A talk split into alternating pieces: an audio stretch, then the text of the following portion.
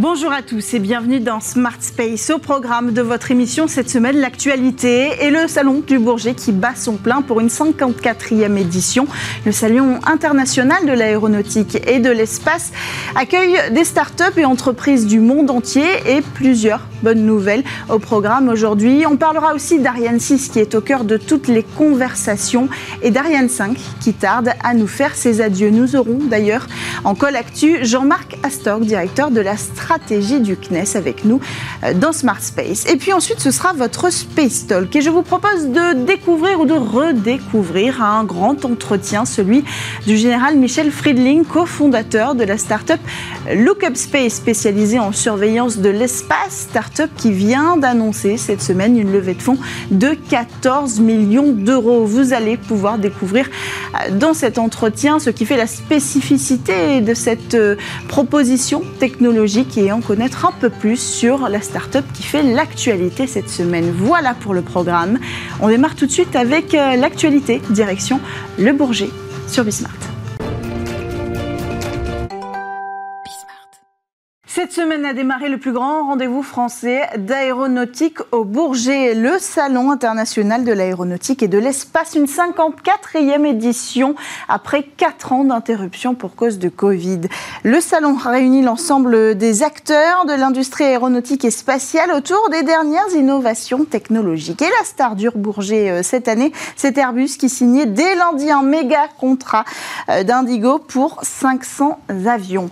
Côté spatial, beaucoup de bonnes nouvelles pour les startups françaises et européennes notamment. D'abord, Isar Aerospace, PLD Space et RFA ont signé leurs accords euh, pour pouvoir décoller du pas de tir Diamant au CSG en Guyane. Pour les autres, dont les Français Maya et Latitude, les discussions sont toujours en cours. Autre succès, celui de la discrète start-up d'art créée par deux Français depuis exilés aux États-Unis. Cette semaine, le CNES a sélectionné la start-up pour mettre en œuvre un système de simulation d'interception d'urgence afin d'être capable d'aller chercher n'importe quel débris en orbite.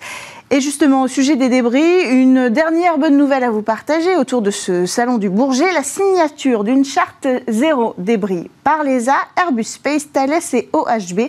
Objectif, initier un cercle vertueux pour un espace plus durable. Autre actualité, toujours au Bourget, Ariane 6 était peut-être la star de la semaine. En tout cas, le sujet du lanceur européen était sur toutes les lèvres. Sur celle du président du CNES, Philippe Baptiste, d'abord, qui glissait maladroitement euh, une date de lancement pour 2024 durant la visite d'Emmanuel Macron. Vite démenti, cette bévue a remis la lumière sur le retard flagrant euh, du nouveau lanceur. Mais l'ESA avait prévu plusieurs briefs publics sur le sujet. On apprend ainsi euh, du directeur de l'ESA, Joseph Ashbarer, qu'Ariane 6 passe en ce moment même un test très critique. Il poursuit. Nous avons encore des problèmes problèmes techniques à résoudre, notamment avec le logiciel de vol sur lequel nous travaillons pour combiner les tests en vol. Il y a certains éléments techniques que nous devons surmonter et nous le ferons dès cet été. Fin de citation. En résumé, nous saurons probablement dès la rentrée de septembre si Ariane 6 décollera bel et bien en 2023.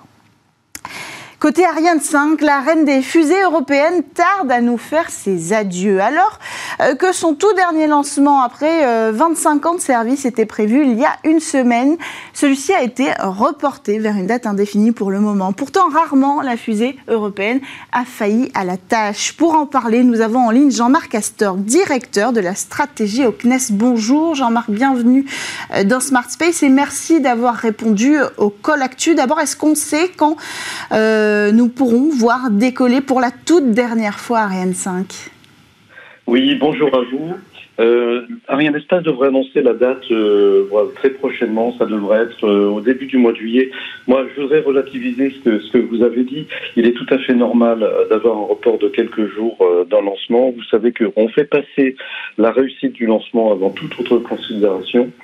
Et voilà, tous les lanceurs ont des reports. On a eu une alerte un composant euh, très important sur euh, le lanceur Ariane 5 euh, euh, qui euh, concernent les lignes pyrotechniques. Ce sont des, équipements qui permettent de passer des ordres de séparation des étages ou de neutralisation de la fusée en cas de, en cas de problème. Hmm. L'alerte était sérieuse et donc on a décidé, par mesure de précaution, de changer ces équipements.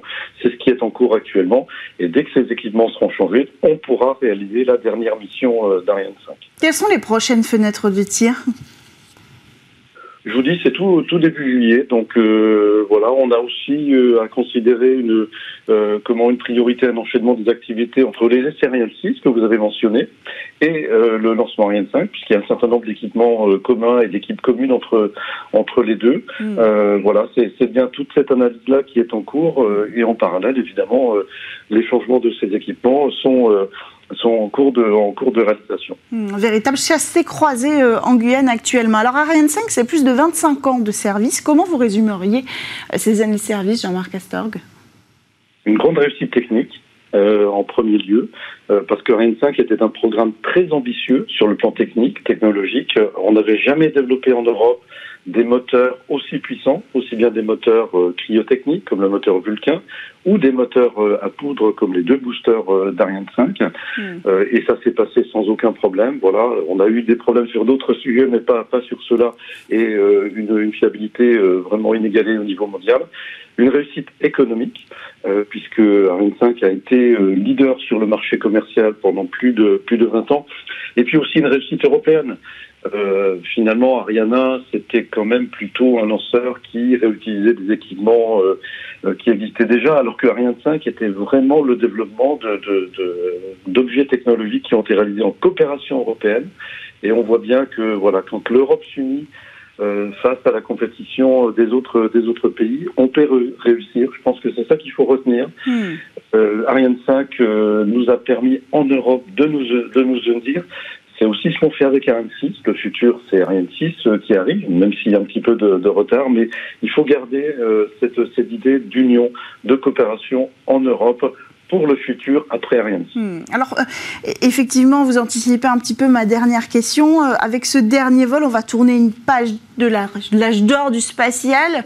Quelle va être euh, la suite? Est-ce qu'on peut dire ça d'ailleurs, qu'on va tourner une page de l'âge d'or du spatial Non, je pense que l'âge d'or, il est, il est devant nous. On a vécu l'âge des pionniers. Hmm. C'est-à-dire qu'il a fallu défricher le terrain, il, a fallu euh, euh, acquérir des technologies, et maintenant, l'âge d'or du spatial, il est devant nous, parce que euh, les applications spatiales sont en plein boom, les acteurs se multiplient, on a vraiment une expansion de l'activité spatiale, aussi bien du au niveau géographique qu'au niveau de, des acteurs qui arrivent. Il y, a, il y a beaucoup de start-up qui arrivent, beaucoup d'entrepreneuriat, de financement privé. Donc, non, je pense qu'il faut vraiment considérer que le meilleur est devant nous. Hmm. Qu'est-ce qui expliquait une telle longévité d'un lanceur aussi réussi? Est-ce qu'on serait capable de reproduire une telle longévité et fiabilité surtout? Vous disiez que l'Europe en est capable. Pour l'instant, euh, les éléments sont assez peu rassurants, même si on sait que le savoir-faire est là. Alors, la, fiabilité euh, va beaucoup avec la longévité, puisque mm. quand vous connaissez bien un produit, euh, vous êtes capable effectivement de, de, réussir euh, son, son, utilisation. Et il y a des lanceurs dans le monde qui, voilà, sont des lanceurs qui sont qui sont très anciens. ceci dit, les choses s'accélèrent, vont beaucoup plus vite que, que par le passé. Il y a des nouvelles euh, technologie qui arrive. Il y a l'enjeu de la réutilisation aussi, euh, voilà, qu'il faudra aussi relever euh, en Europe, faire des lanceurs réutilisables. donc, il faudra probablement accélérer par rapport à ce qu'on a fait dans le dans, dans le passé, mais c'est des choses qu'on a démarré. On a démarré en dès 2015 le développement de, de nouveaux moteurs comme comme Prometheus, qui est aujourd'hui en cours d'essai à Vernon et ça se passe très bien. Voilà, donc oui, on, qui peut dire quelle sera la longévité d'Ariane 6, mais ce qui est sûr, c'est que Ariane 6 est aujourd'hui le bon produit pour répondre aux attentes du marché hmm. aujourd'hui, et notamment pour lancer des constellations. Euh, ce qui est frappant aujourd'hui, c'est que euh, les clients finalement euh, d'Ariane Espace sont plutôt des opérateurs de constellations, hmm. alors que avant c'était c'était surtout des opérateurs de satellites euh, sur des orbites géostationnaires. Et pour pour en fait peupler les, les plans des constellations, il faut des lanceurs lourds. Hmm. Et donc Ariane 5, on améliore même sa performance. C'est ce qui a été décidé en 2022, la dernière conférence ministérielle, pour augmenter sa performance. Mm. Donc euh, voilà, on parle beaucoup des petits lanceurs, mais vraiment le marché, ce sont les lanceurs. Merci Jean-Marc Astor d'avoir pris le temps de répondre au call actu sur Smart Space. Une dernière actualité avant de passer euh, au talk. 14 millions d'euros pour Lookup Space. Un an après sa création, la société créée par Juan Carlos Delado, ancien chef de surveillance euh, du service de surveillance de l'espace du CNES, et le général Michel Friedling, ancien commandant de l'espace, a rassemblé 14 millions d'euros, dont 7 millions d'euros de financement privé. Boucle ainsi la deuxième plus importante levée de fonds en seed round en Europe pour une space tech qui est la plus importante, toujours en seed évidemment, euh, en France. Alors pour rappel, Lookup Space développe une solution basée sur un réseau mondial de radars et une plateforme de fusion et de traitement massif de données multisources pour permettre euh, une surveillance permanente en temps réel et précise de l'orbite euh, terrestre. Alors, pour en savoir plus sur cette euh, technologie et sur cette toute jeune start-up qui tire son savoir-faire des applications de la défense, je vous propose de découvrir ou de redécouvrir le grand entretien du général Michel Friedling dans Smart Space. C'est parti. Des rangs de l'armée à ceux du New Space, c'est un profil tout à fait unique que nous recevons euh, aujourd'hui en plateau. Le général Michel Friedling, ancien général de l'armée de l'air, ancien commandant de l'espace, cofondateur de Lookup Space, est avec nous en plateau et vous accompagnez également dorénavant des entreprises au travers d'une activité de conseil. Bonjour. Bonjour. Bienvenue sur euh, le plateau de Smart Space. Alors en décembre 2021, vous présentiez euh, le contexte économique du secteur spatial au Sénat en tant que commandant de l'espace à l'époque et aujourd'hui vous êtes, euh, on, peut, on peut le dire, devenu acteur de cette même économie que vous présentiez à l'époque. Votre cheval de bataille, c'est la surveillance de l'environnement spatial. On va revenir sur cette euh, activité en détail et cette nouvelle aventure pour vous dans un instant. Mais avant, un petit coup d'œil dans le rétro quand même. Vous avez pris vos fonctions en 2018 au commandement euh, de l'espace. Vous étiez finalement, euh, on, pourrait appeler ça comme ça, le premier patron de la Space Force française. Vous avez mené le premier entraînement Astérix, premier exercice militaire spatial en 2021. Qu'est-ce qui vous a amené à l'époque à prendre ces fonctions de commandant euh, de l'espace et quelle était l'ambition à ce moment-là du CDE Alors d'abord, euh, je dirais que nous n'avons pas encore de Space Force en France. Mhm. Nous avons un commandement de l'espace mhm. qui est intégré à l'armée de l'air, qui est devenu l'armée de l'air et de l'espace. Mhm. Bon, c'est une distinction qui peut paraître subtile, mais qui ne l'est pas les, seuls qui aujourd'hui euh, au monde ont une Space Force, ce sont les Américains. Hmm. Quelle est la différence? C'est qu'on n'a pas de, capacité d'attaque? Eh ben, C'est une armée, non, non, pas du tout. Euh, c'est que la Space Force, c'est une armée en tant que telle. Donc aujourd'hui, on n'a pas d'armée de l'espace, on a un commandement de l'espace qui est déjà un grand pas en avant par rapport à ce qui existait auparavant. Hmm. Euh, et donc qui dispose de moyens qui sont extrêmement importants. Et ce commandement de l'espace, c'est le, fruit, c'est un des fruits de la revue stratégique dédiée à l'espace que l'on a conduite à la demande du président de la République en 2018 quand j'ai pris mes fonctions pendant un an. Mm. Et donc qui a conduit à la création de ce commandement. Je pense que l'étape suivante, ça pourrait être, mais dans quelques années, la mm. création d'une euh, Space Force euh, française. Alors qu'est-ce qui vous a poussé à quitter euh, ce commandement? Alors, j'aurais pu rester sous l'uniforme et continuer ma carrière militaire. C'est un choix que j'ai fait pour différentes raisons. D'abord, quand on tombe dans la marmite espace, je crois qu'on a envie d'y rester parce que c'est un, domaine qui est quand même extrêmement euh, intéressant, qui est mm. fascinant. Il y a un esprit pionnier, il y a des frontières qui s'ouvrent, il y a des, euh, des domaines à conquérir, il y, a tout, il y a tout à faire en fait. On rentre dans un nouvel âge spatial. Bon, ça, je ne mm. vais pas l'apprendre à, à, vos téléspectateurs. la deuxième chose, c'est que c'est un écosystème qui est, qui est très dynamique avec, je l'ai dit, un esprit pionnier qui, moi, m'a beaucoup plu. Hmm. Vous, connaissiez ce secteur spatial avant de prendre la tête du commandement de l'espace ou je, pas? Je le connaissais assez mal, en réalité. Euh, quand j'étais jeune pilote de chasse, euh, donc j'étais capitaine, et, moi, mon rêve, c'était d'être pilote de la navette Columbus. Vous savez, ce mhm. projet euh, européen mhm. qui n'a pas... Alors, c'était pas Columbus, c'était Hermès. pardon. Mhm. de la navette Hermès. Et donc, bon, malheureusement, ce programme a été abandonné, donc mes rêves se sont effondrés. Bon, j'ai continué ma carrière de pilote de chasse. Et puis j'ai été rattrapé par, euh, par ce, premier amour au-dessus. Et donc, euh, et donc on m'a confié euh, la direction des activités spatiales du ministère et puis la création du commandement de l'espace. Et donc, une fois revenu dans ce milieu-là, je n'avais plus envie d'en sortir. Hmm. Et, donc, pourquoi j'ai décidé de partir également? Parce que j'ai été assez préoccupé, je dirais, par ce qui est en train de se passer dans l'espace la multiplication euh, des mhm. débris, avec les risques que cela implique, avec euh, l'augmentation du trafic spatial, avec les risques que cela implique, euh, mais également l'apparition des menaces orbitales. Mhm. on en parle de plus en plus.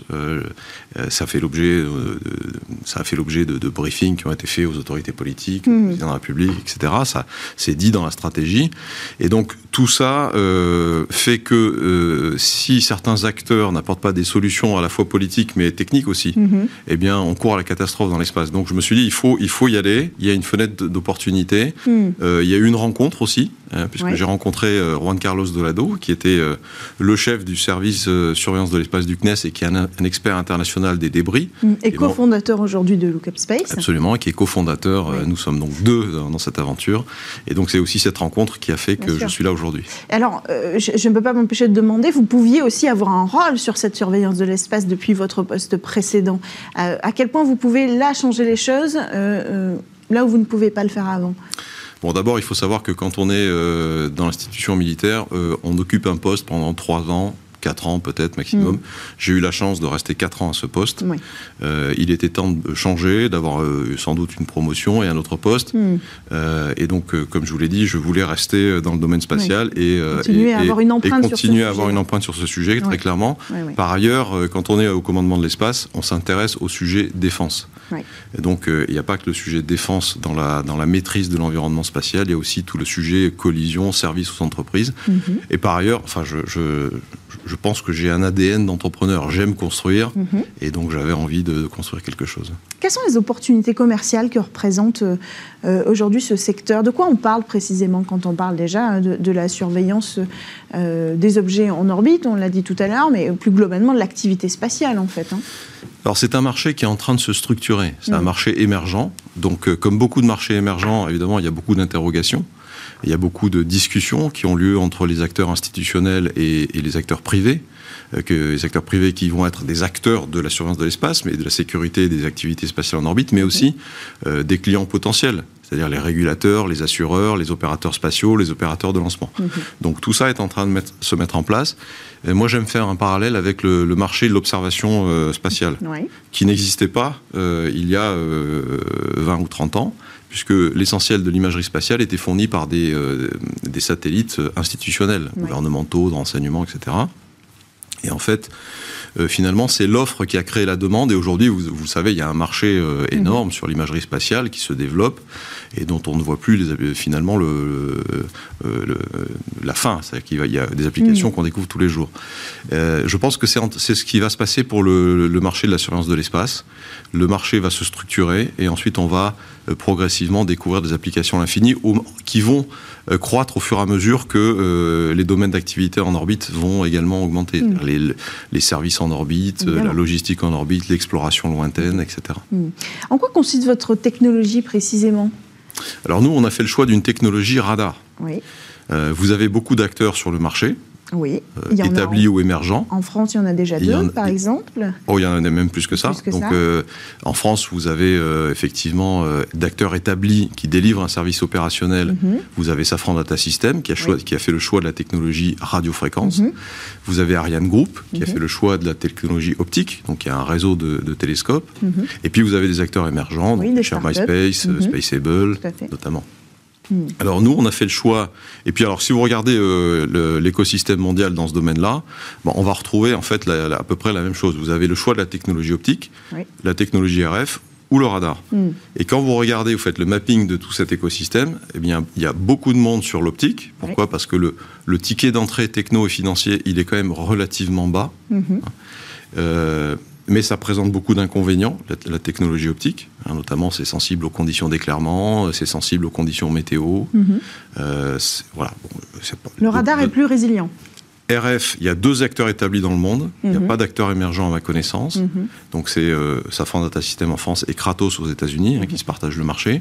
Et puis, alors l'inconvénient de, la technologie RF, c'est que ça ne, ça ne détecte que des objets actifs, mhm. donc qui émettent des, ondes électromagnétiques. Et puis la technologie radar, bah, c'est une technologie qui est insensible aux conditions météo, aux conditions d'éclairement, qui est très précise. Le, ticket d'entrée technologique est beaucoup plus élevé, évidemment. Donc c'est pour ça qu'il y a beaucoup moins d'acteurs. Et aujourd'hui, dans le monde, il y a un seul acteur établi qui s'appelle Léo Labs, qui est un acteur américain, qui a été créé en 2017 et qui a levé déjà 82 millions de dollars en deux ou trois séries. Qui a déjà une dizaine de stations, en fait. Et qui a déjà une dizaine de stations dans six ou sept euh, implantations euh, dans le monde. Hmm. Et donc, euh, nous, on a, on a vraiment l'ambition, notre ambition, elle est très simple. Hein. on veut être un des leaders mondiaux de ce domaine. Hmm. Mais sauf que vous avez été créé il y a un peu moins d'un an. Alors, comment on rattrape ce, retard-là technologiquement quels vont être vos défis? Alors, il y, a, un défi technologique, il y a un défi commercial, il y a, beaucoup de défis. Euh, la technologie, nous, on a, on a parlé de la technologie radar, c'est le choix qu'on a fait. Donc là, on est en train de développer un radar. Donc, on s'est associé avec des acteurs euh, industriels, académiques et euh, de la recherche. Mhm. Donc, on a, en fait, pour développer ce radar, on a un consortium, en quelque sorte, d'une douzaine d'acteurs académiques de la recherche mhm. et industriels avec des sous-traitants. On a déposé un projet dans le cadre de France 2030 pour être subventionné par l'État pour développer ce capteur, mm -hmm. un appel à projet sur le, les, capteurs de surveillance de l'espace.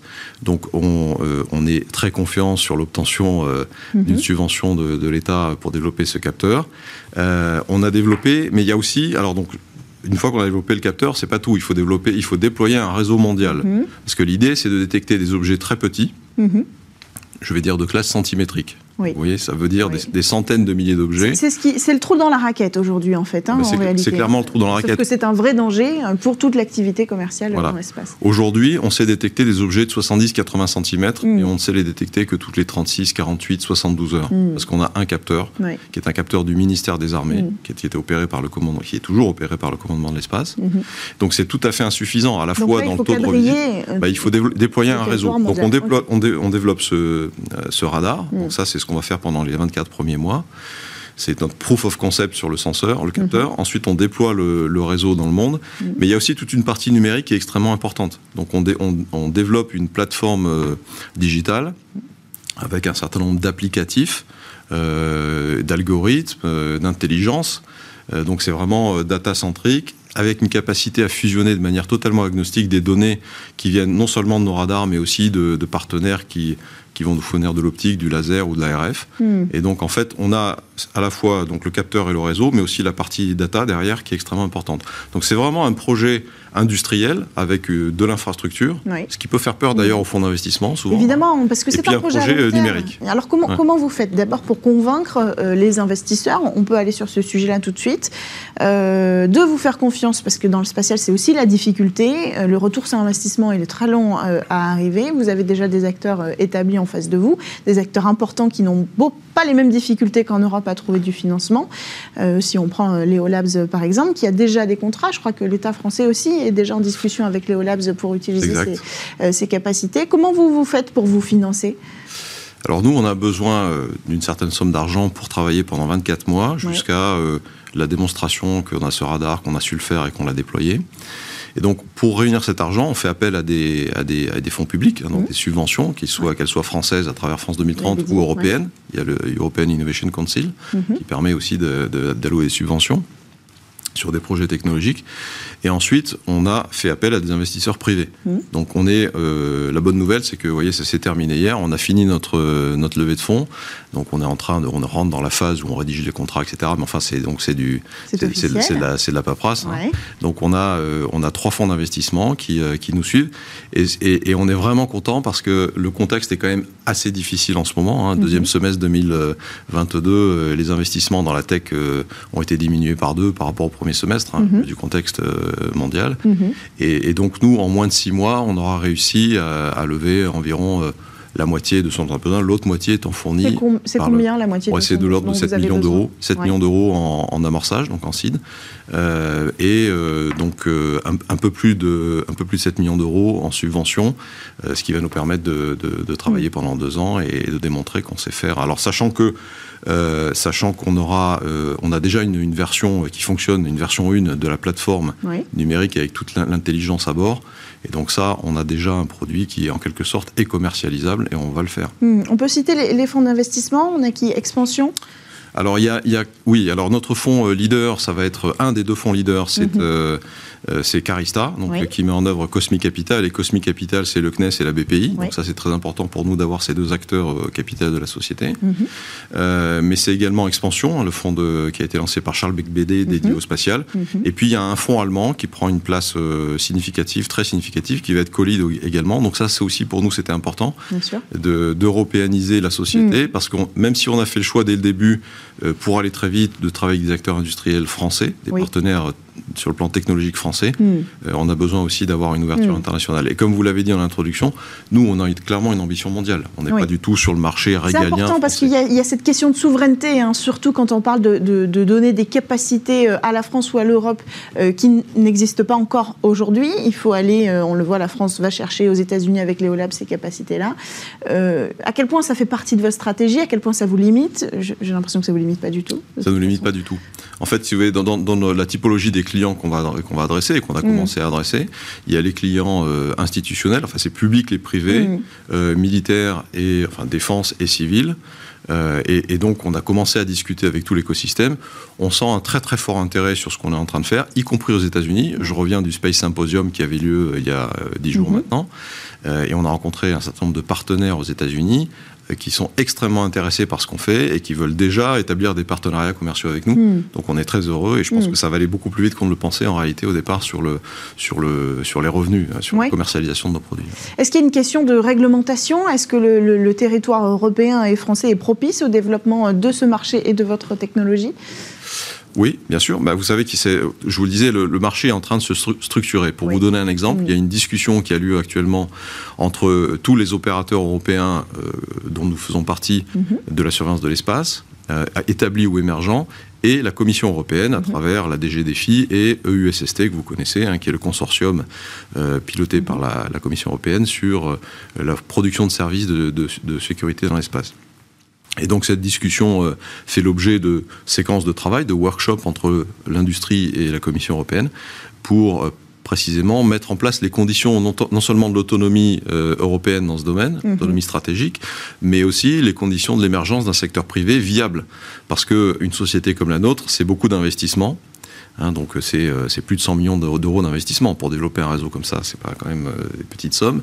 Et donc derrière, pour être viable, eh ben, il faut qu'il y ait un marché. Hmm. Donc euh, il faut qu'on ait une discussion avec les acteurs institutionnels pour voir comment ceci peut se faire. Et donc dans le il y, a, dans le prochain règlement spatial européen, hmm. il y a une somme qui, qui, devrait être très très importante, hein, donc sans doute entre 1 et 2 milliards d'euros, hmm. pour financer de, de l'achat de données de, de, ou de services auprès d'opérateurs comme nous. Et donc évidemment, des acteurs institutionnels, dont l'Union européenne, vont être des clients au même titre que les opérateurs privés. C'est là qu'être parmi les primo-arrivants, est-ce qu'on peut dire encore aujourd'hui que vous faites partie des primo-arrivants en Europe?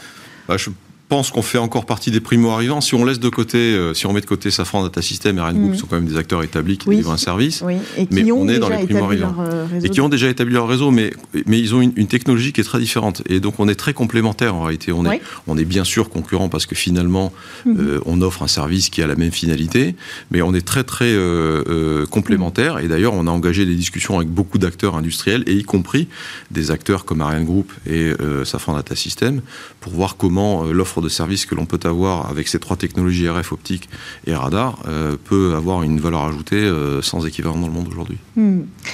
Alors, ancien commandant, aujourd'hui entrepreneur, c'est quoi la prochaine étape pour vous avant de conclure? Bah, la, première étape, ça va être de, de, euh, de, mener à bien cette, cette entreprise. Hmm. donc, on a l'ambition de déployer très vite ce réseau, d'être très vite un des leaders mondiaux. et ensuite, on a d'autres idées, mais je crois qu'il faut d'abord cranter euh, cette entreprise, générer des revenus, être confortable, et ensuite, euh, je pense qu'on aura envie d'aller un peu dans l'espace aussi. Mhm. Vous nous en parlerez la prochaine fois. Aujourd'hui, notre conviction, c'est que euh, l'avenir de l'espace se joue sur Terre. C'est pour ça qu'on déploie nos mhm. capteurs sur Terre. Mhm. Voilà de la même façon que l'avenir sur Terre se joue aussi dans l'espace.